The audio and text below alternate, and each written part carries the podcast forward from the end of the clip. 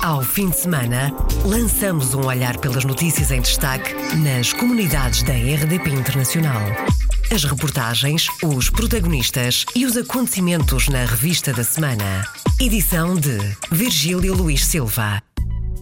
Em destaque neste programa, o problema com a veracidade dos documentos de quem pede a nacionalidade portuguesa no Consulado de Portugal em Goa, na Índia, as dificuldades das famílias portuguesas no Canadá com a falta de apoio das entidades oficiais. São famílias com filhos adultos portadores de deficiência.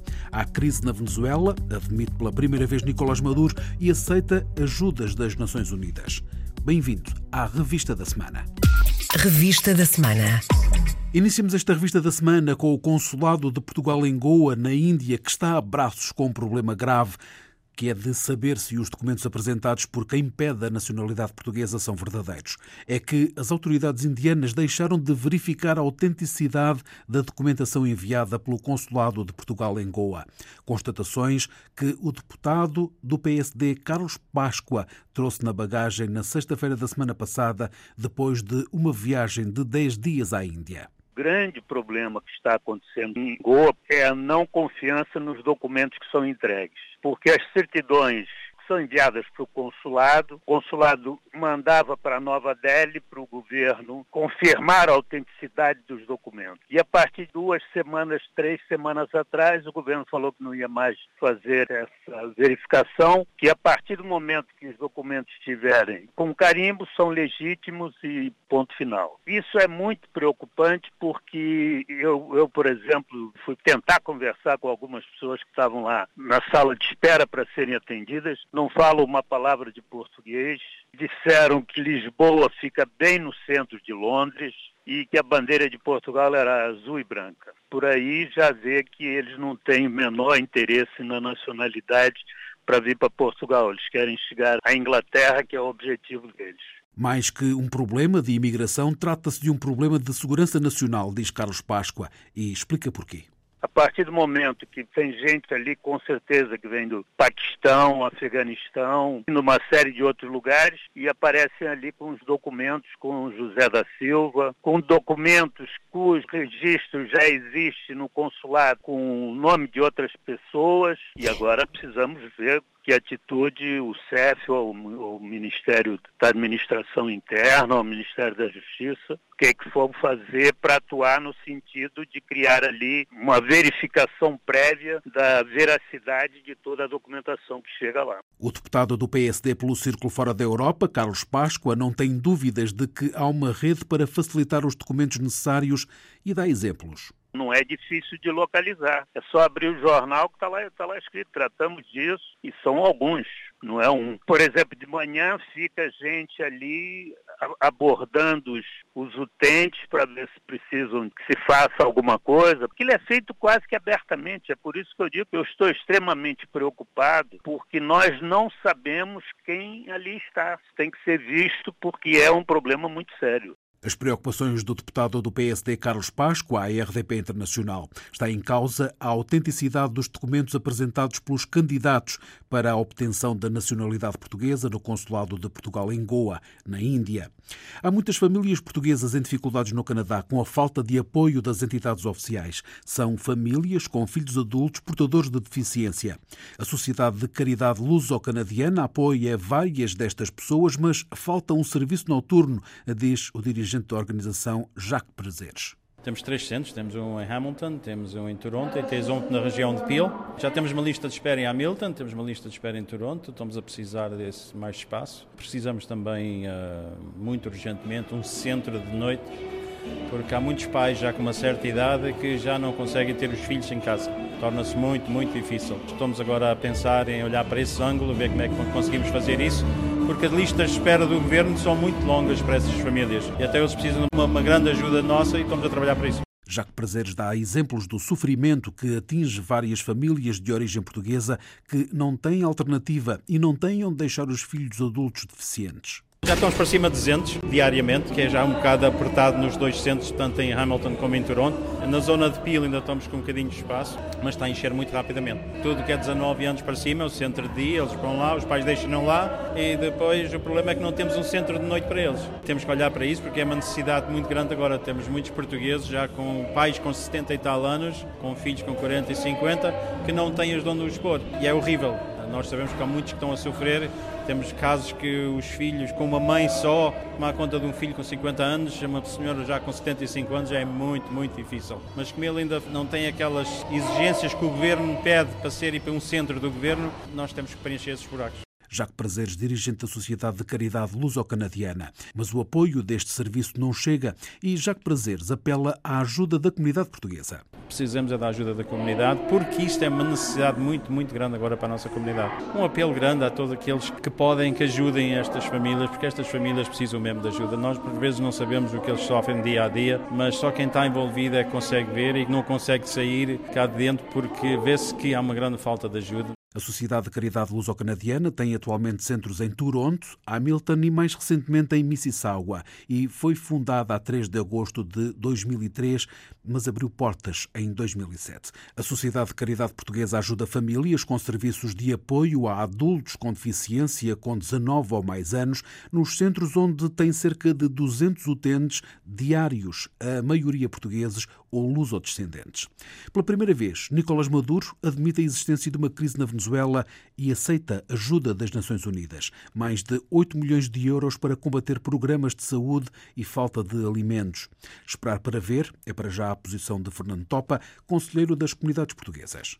Ainda estamos à espera de ver se realmente isso vai ser assim, não é? Só retórica. Ele já reconheceu algo, diz que efetivamente há uma crise, já há outras pessoas também do governo a falar de situação, sobretudo na parte de saúde, na parte médica, e pediram ajuda e tudo isso e estão dispostos a recebê-la. Há expectativa, e a comunidade também, não é? Porque realmente não sabemos como nos últimos anos às vezes dizem uma coisa, depois fazem outra, temos que realmente esperar a ver o que é que vai suceder. Mas pronto, eu tenho fé que esta vez vamos tratar de dar as pessoas que realmente estão bastante necessitadas. Ajuda da ONU que pode não chegar às pessoas e ser desviada, diz Fernando Topa, que fala em corrupção e dá como exemplo outras ajudas. A grande preocupação, talvez que neste momento as pessoas têm, é que isto pode-se, como tudo nos últimos anos, realmente transformar num canal mais de corrupção, não é? Porque não podemos esquecer que aquelas famosas caixas alimentares que eles entregavam, que aqui chamavam as caixas CLAP, têm-se descoberto grandes redes de corrupção com isso. Vamos estar atentos à situação. Uma população desanimada é como Fernando Topa descreve o sentir de quem vive na Venezuela, porque o ordenado mínimo não dá para nada aquele ordenado mínimo, com aquele incremento de 3.500%, que naquele momento até assustou muitos empresários e tudo isso, neste momento esses 1.800 bolívares soberanos já são sal e água, já, já não dão para comprar absolutamente nada. Não, com 1.800 bolívares já praticamente não se compra nem um quilo de queijo. Eu sinto que as pessoas estão bastante desanimadas. Vamos a ver o que é que passa nos próximos dias. Apesar do desânimo e das carências, Caracas já está enfeitada para receber o Natal, como constata com surpresa Fernando Topa. Fiquei ontem um bocadinho assombrado, por dizer assim, porque tive a oportunidade de recorrer à cidade de Caracas à noite e encontrei-me com uma coisa que nos últimos anos já não víamos. Estão-se a ver as ruas com ornamentos de Natal, com luzes, coisas que já há alguns anos que não se viam, não é? Chamam muita atenção. Eu penso que estão a tratar como de animar um bocadinho a coisa. Caracas ornamentada para festejar o Natal, para animar a população, considera Fernando Topa, conselheiro das comunidades portuguesas à RDP Internacional. Os alimentos e medicamentos continuam a faltar no país, uma crise já reconhecida pelo presidente Nicolás Maduro, que aceitou receber mais de 8 milhões de euros de ajuda das Nações Unidas. Por dia, segundo o Alto Comissariado da ONU para os Refugiados, 5 mil venezuelanos deixam o país. Começaram a ser notificados os portugueses em Andorra por causa do recenseamento automático. Paulo Pisco esteve no passado fim de semana em Andorra e esta foi a principal preocupação manifestada, como explicou o deputado do Partido Socialista pela Europa vieram colocar-me questões essencialmente relacionadas com o recenseamento eleitoral, porque os portugueses já começaram a receber as notificações por parte das autoridades eleitorais dizendo que aqueles que têm uma morada no cartão do cidadão no estrangeiro passarão a ser eleitores eh, para as próximas eleições para a Assembleia da República, para o Parlamento Europeu e para a Presidência da República. E houve algumas questões que foram colocadas essencialmente em torno desta questão. A visita ao Principado de Andorra do deputado do PS pela Europa incluiu um encontro com vários membros do governo, empresários portugueses e andorranos e membros da comunidade portuguesa e dirigentes associativos. Um dos temas debatidos foi um acordo para o reconhecimento de títulos académicos, como explica Paulo Pisco. Um dos assuntos que foi referido pelo Ministro da Educação, que estava presente nesse encontro, foi precisamente estar em curso a discussão de um acordo para o reconhecimento dos títulos académicos a nível universitário entre Portugal e Andorra, permitindo que os portugueses que tenham título académico obtido em Andorra possam vê-lo reconhecido em Portugal e os que o façam em Portugal sejam reconhecidos eh, em Andorra também. O que é relevante na medida em que há uma população de origem portuguesa já considerada, que se aproxima dos 3 mil cidadãos, portanto, que são andorranos, mas que têm origem portuguesa, e há muitos que vêm estudar para Portugal, tiram aqui a seu título académico e depois seria da maior importância que ele pudesse ser também reconhecido, eh, obviamente, em Andorra. Paulo Pisco, quanto à representação consular portuguesa no Principado, considera que, em vez de consulado honorário, Andorra deveria ter um escritório consular. Já defendi isso, aliás, da última vez que estive em Andorra, tive a oportunidade de fazer declarações para a imprensa andorrana, defendendo precisamente que a representação diplomática portuguesa em Andorra deveria estar à altura da presença e da força da nossa comunidade. E, portanto, como agora existe um consulado honorário, eu defendi quando estive lá em janeiro, continuo a defender que a nossa representação diplomática deveria ser eh, elevada e poderia muito bem ser um escritório eh, consular. Eu continuo com a mesma ideia, até porque quando o anterior governo do PSD encerrou a embaixada e a secção consular em Andorra, considerei isso um, um grande erro, precisamente porque as três grandes comunidades em Andorra são a portuguesa, a espanhola e a francesa. O secretário de Estado das Comunidades disse, entretanto, no Brasil, onde está em deslocação oficial, que a possibilidade de criação de um escritório consular em Andorra encontra-se em avaliação por parte do governo português. É um assunto tem estado a ser objeto de avaliação por parte do posto consular de carreira sediado em Barcelona. Dentro de dias, o Sr. Cônsul-Geral vai também ter uma reunião de trabalho com a nossa comunidade em Andorra, porque esse diálogo tem vindo a desenvolver-se de forma consistente nos últimos dois anos e, após essa avaliação, iremos ponderar essa decisão. O Principado de Andorra tem um cônsul honorário, José Manuel da Silva, que depende do Consulado-Geral de Portugal em Barcelona. A representação diplomática em Andorra é assegurada pela Embaixada de Portugal, em Madrid, e este consulado honorário tem competência excepcional para registro civil, notariado, recenseamento eleitoral e emissão de documentos de viagens. A maioria dos 500 mil portugueses que emigraram entre 2010 e 2015 já regressaram a Portugal. Números avançados na sexta-feira da semana passada pelo secretário de Estado das Comunidades. Dos 500 mil que deixaram o país durante a crise, 350 mil já terão regressado a Portugal. E José Luís Carneiro diz que estes números ainda são indicadores. Nós estamos a aguardar agora, expectantes, os números que vão sair do Observatório da Imigração, mas a confirmarem-se esses dados, eh, nós poderíamos apontar para que dos cerca de 500 mil portugueses que saíram entre 2010 e 2015, vamos falar de 485 mil saídas, e olhando para os números 2016, 2017, nas saídas e nos regressos, nós poderíamos apontar para um regresso ao país de cerca de 350 mil. O secretário de Estado das Comunidades, em declarações à agência Lusa, acrescentou que o número de portugueses que deixaram o país tem vindo a diminuir. Dos 81 mil que referiu ainda terem saído do país, 60%, mais de 60% voltaram ao país em períodos inferiores a um ano. Eh, ora, se se confirmar esse dado da saída dos 80 mil, significa que em relação a 2017 houve uma, uma, uma quebra nas saídas de cerca de 20 mil. E de 2017 relativamente a 2016, uma, uh, uma, uma quebra também de cerca de 10 mil saídas. José Luís Carneiro, secretário de Estado das Comunidades. É bom e o que se pode, mas os direitos dos portugueses estão garantidos. É esta a avaliação do Presidente da República ao acordo do Brexit alcançado no passado fim de semana pelos 27 parceiros europeus e pelo Reino Unido. É um bom acordo dentro do que era possível, porque os nossos concidadãos têm a sua situação garantida e são muitos que vivem no Reino Unido, e por outro lado também temos garantido um conjunto de princípios as quatro liberdades fundamentais da União Europeia, também o facto de haver um mercado único que continua de pé. A avaliação de Marcelo Rebelo de Sousa e também do primeiro-ministro português que considera que os direitos dos cidadãos nacionais estão protegidos. António Costa assinou em Bruxelas o compromisso para o Brexit.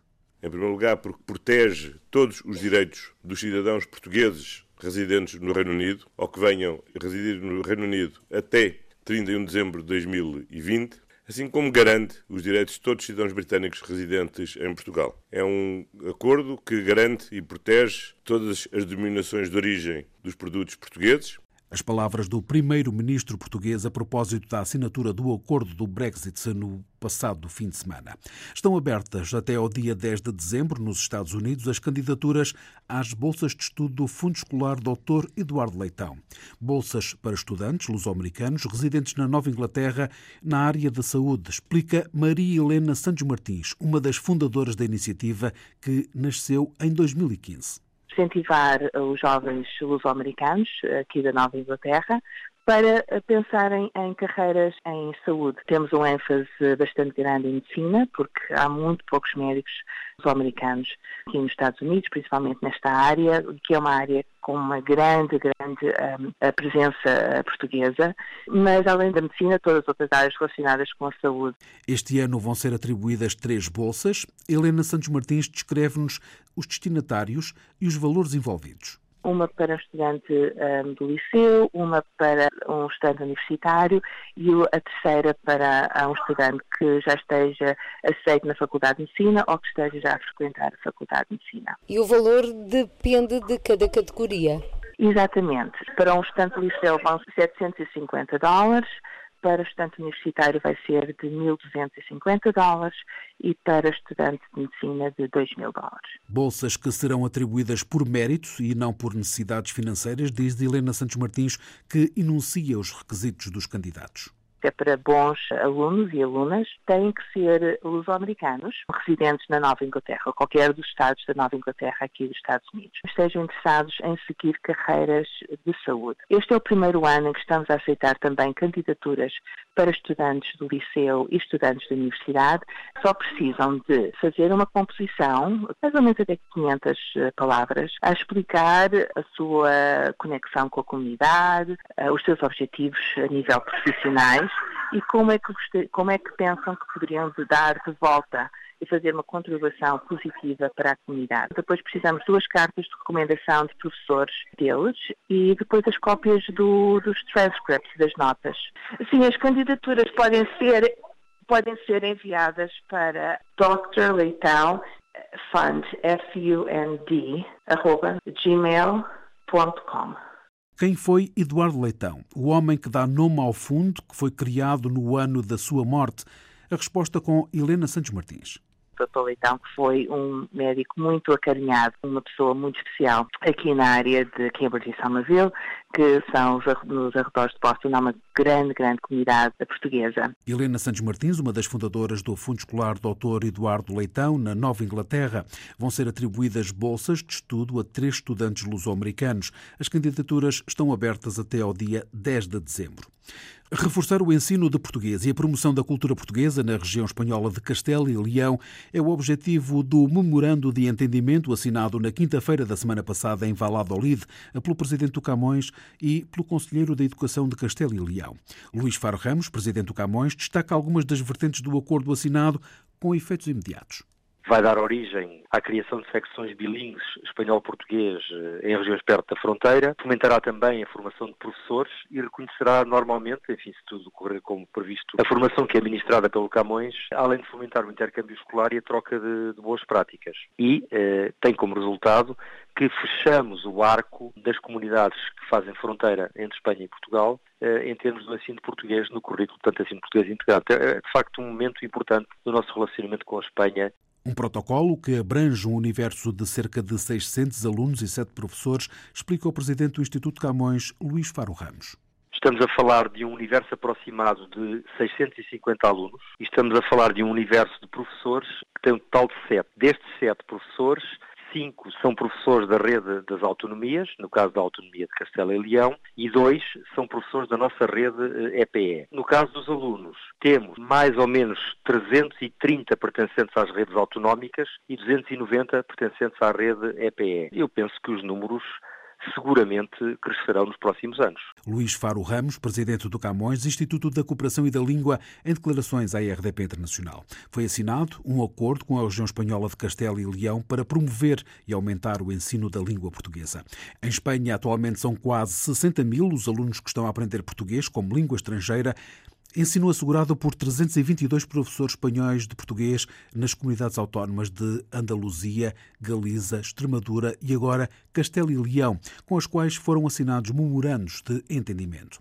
Na África do Sul e no Zimbábue, 150 alunos fizeram exames de certificação de língua portuguesa no sábado da semana passada. Um número que duplicou em relação ao ano passado, explica o coordenador para o ensino de português na África do Sul, Carlos Gomes da Silva duplicamos o número relativamente ao ano passado. Por um lado, porque temos desenvolvido uma campanha de sensibilização dos encarregados de educação e dos próprios aprendentes da importância de avaliarem as suas competências anualmente. Como na África do Sul há uma certificação para português a nível do 12 ano, muitos alunos no passado não se preocupavam em fazer as provas de certificação do Instituto Camões. Mas vamos avançando e este ano já tivemos um aumento significativo. Em Arar, 47 alunos prestaram provas, 47 do total de 150 alunos entre a África do Sul e o Zimbábue. A escola de Arar é para o coordenador para o ensino de português Carlos Gomes da Silva a joia da coroa.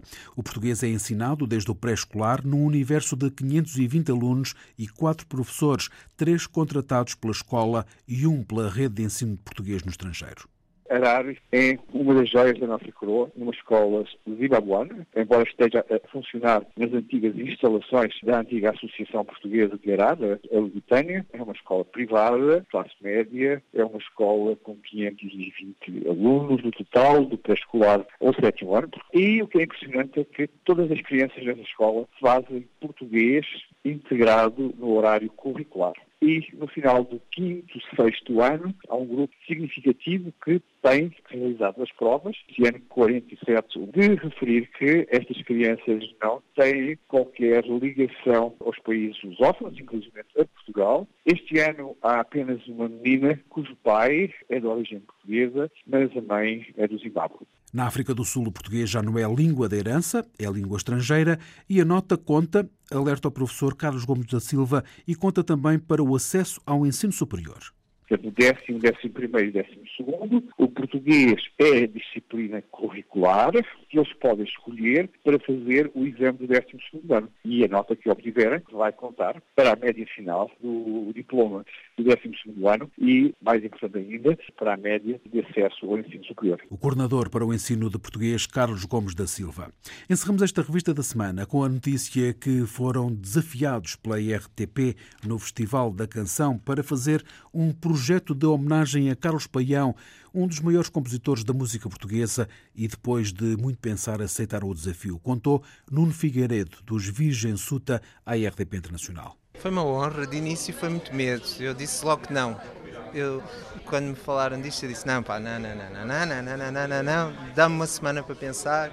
Depois, ao fim dessa semana, eu disse: pá, mas é a cena que eu mais gostava de fazer. E então, quando arrancamos com isto, pensei mesmo: pá, agora vamos mesmo ao fundo disto e começamos a procurar as canções antigas, canções menos conhecidas, que era um dos desafios, era ir buscar mais músicas de repertório de Paião que não eram tão conhecidas, como Não Há Duas Sem Três, por exemplo, e outras que deixámos de fora, mas que vamos tocar depois ao vivo. E hum, epá, foi uma grande honra. Eu, eu aprecio imenso mesmo a escrita do, do Carlos Paião e trabalhar nas canções e trabalhar nelas a fundo, perceber os pormenores todos da escrita, do arranjo, mas principalmente eu, eu falo mesmo da escrita. A escrita é, fa é fabulosa, eu adorava, adorava fazer igual. Gostava de ser igual a escrever, com, igual a ele. O sentir de Nuno Figueiredo é partilhado por João Pedro Coimbra, dos Mesa, que dividiu com o Nuno a responsabilidade de compor um grupo e escolher as canções. O elogio a Carlos Paião foi sentido. Foi imenso pegar, perceber como é que ele construía as canções, que tipo de acordes, de harmonia, foi, foi mesmo muito interessante. Ele era um grande compositor e às vezes neste país temos um bocado a tendência de, de relegar a pop como, como um subgénero. Uh, e de facto é muito difícil fazer canções, fazer canções orgulhudas, mas que tenham conteúdo. Era algo que ele fazia muito bem, quer a nível da, escrita musical, quer a nível da, da letra. De modo que foi incrível poder ir descobrindo música a música, cada particularidade, a forma como, como, como ele compunha, como encaixava as letras, a rítmica, foi, foi um processo muito, muito gratificante. 30 anos depois de Carlos Paião nos ter deixado, aqui está um disco de tributo ao compositor que ainda hoje nos deixa apaixonados por muitas das suas canções. Aqui deixamos um pouco de uma delas. Fechamos assim esta revista da semana. E o senhor extraterrestre disse um pouco a trabalhar, quis falar, mas disse aqui estava mal sintonizado. Botãozinho só para dizer padre. Eu dei-lhe um copo de vinho e lá foi no seu caminho, que era um pouco.